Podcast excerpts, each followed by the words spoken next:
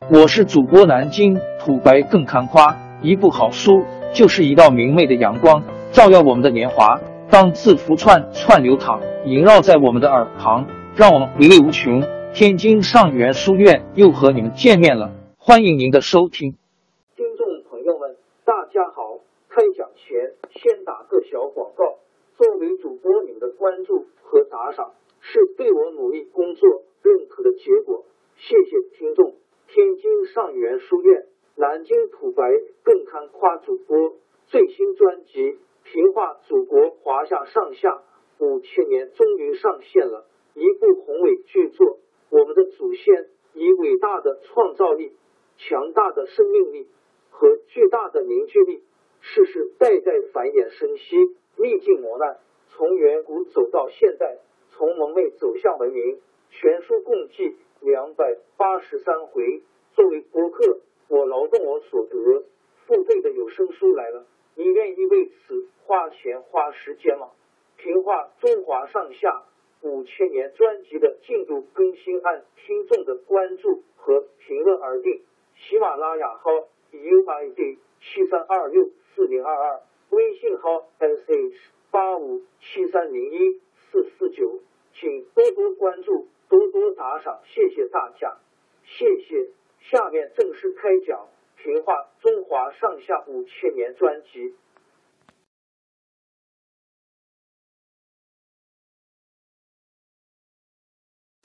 玄武门之变后，有人向秦王李世民告发，东宫有个官员名叫魏征，曾经参加过李密和窦建德的起义军。李密和窦建德失败之后，魏征到了长安，在太子建成手下干过事，还曾经劝说建成杀害秦王。秦王听了，立刻派人把魏征找来。魏征见了秦王，秦王板起脸问他说：“你为什么在我们兄弟中挑拨离间？”左右的大臣听秦王这样发问，以为是要算魏征的老账。都替魏征捏了一把汗，但是魏征却神态自若，不慌不忙的回答说：“可惜那时候太子没听我的话，要不然也不会发生这样的事了。”秦王听了，觉得魏征说话直爽，很有胆识，不但没责怪魏征，反而和颜悦色的说：“这已经是过去的事，就不用再提了。”唐太宗即位以后。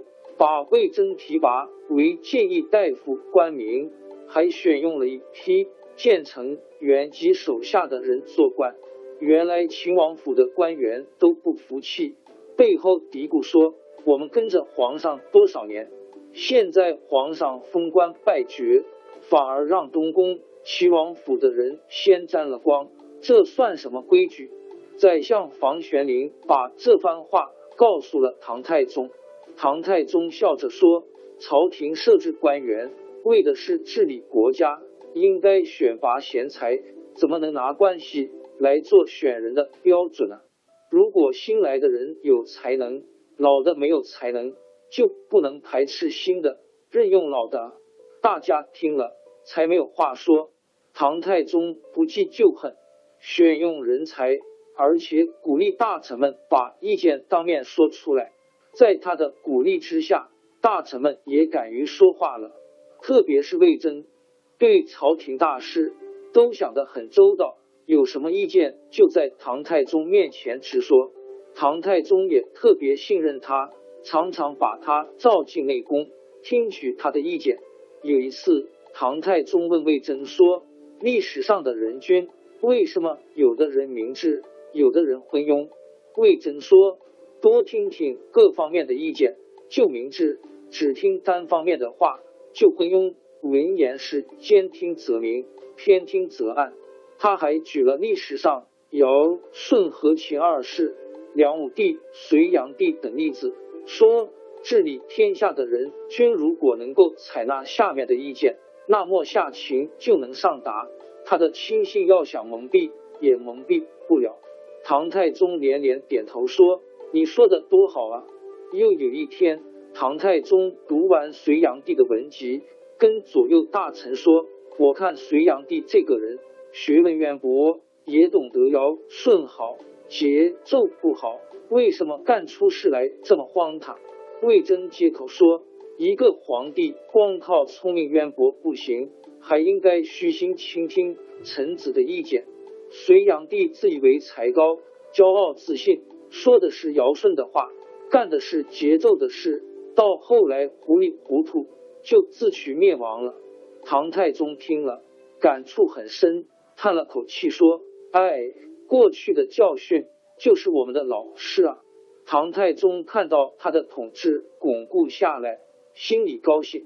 他觉得大臣们劝告他的话很有帮助，就像他们说：“治国好比治病，病虽然好了，还得好好休养，不能放松。现在中原安定，四方归服，自古以来很少有这样的日子，但是我还得十分谨慎，只怕不能保持长久。”所以我要多听听你们的谏言才好。魏征说：“陛下能够在安定的环境里想到危急的日子，太叫人高兴了。”闻言是居安思危。以后魏征提的意见越来越多，他看到太宗有不对的地方，就当面力争。有时候唐太宗听的不是滋味，沉下了脸，魏征还是照样说下去。叫唐太宗下不了台阶。有一次，魏征在上朝的时候，跟唐太宗争得面红耳赤。唐太宗实在听不下去，想要发作，又怕在大臣面前丢了自己接受意见的好名声，只好勉强忍住。退朝以后，他憋了一肚子气，回到内宫，见了他的妻子长孙皇后，气冲冲的说：“总有一天。”我要杀死这个乡巴佬！长孙皇后很少见太宗发那么大的火，问他说：“不知道陛下想杀哪一个？”唐太宗说：“还不是那个魏征，他总是当着大家的面侮辱我，叫我实在忍受不了。”长孙皇后听了一声不吭，回到自己的内室，换了一套朝见的礼服，向太宗下拜。唐太宗惊奇的问道：“你这是干什么？”长孙皇后说：“我听说英明的天子才有正直的大臣，现在魏征这样正直，正说明陛下的英明，我怎么能不向陛下祝贺呢？”这一番话就像一盆清凉的水，把太宗满腔怒火浇熄了。后来他不但不记魏征的恨，反而夸奖魏征说：“人家都说。”魏征举止粗鲁，我看这正是他妩媚可爱的地方里。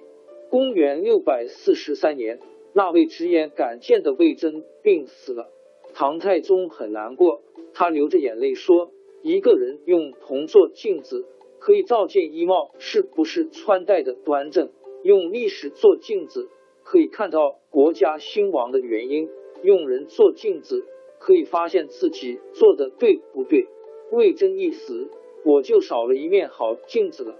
由于唐太宗重用人才，能采纳大臣的直谏，政治比较开明，而且注意减轻百姓的劳役，采取了一些发展生产的措施。唐朝初期经济出现了繁荣景象，社会秩序比较安定。历史上把这段时期称作贞观之治。贞观是唐。王朝更迭，江山易主，世事山河都会变迁。其实我们无需不辞辛劳去追寻什么永远，活在当下，做每一件自己想做的事，去每一座和自己有缘的城市，看每一道动人心肠的风景，珍惜每一个擦肩的路人。纵算经历颠沛，尝尽苦楚，也无怨悔。感谢您的收听，朋友们，让我们下期再见。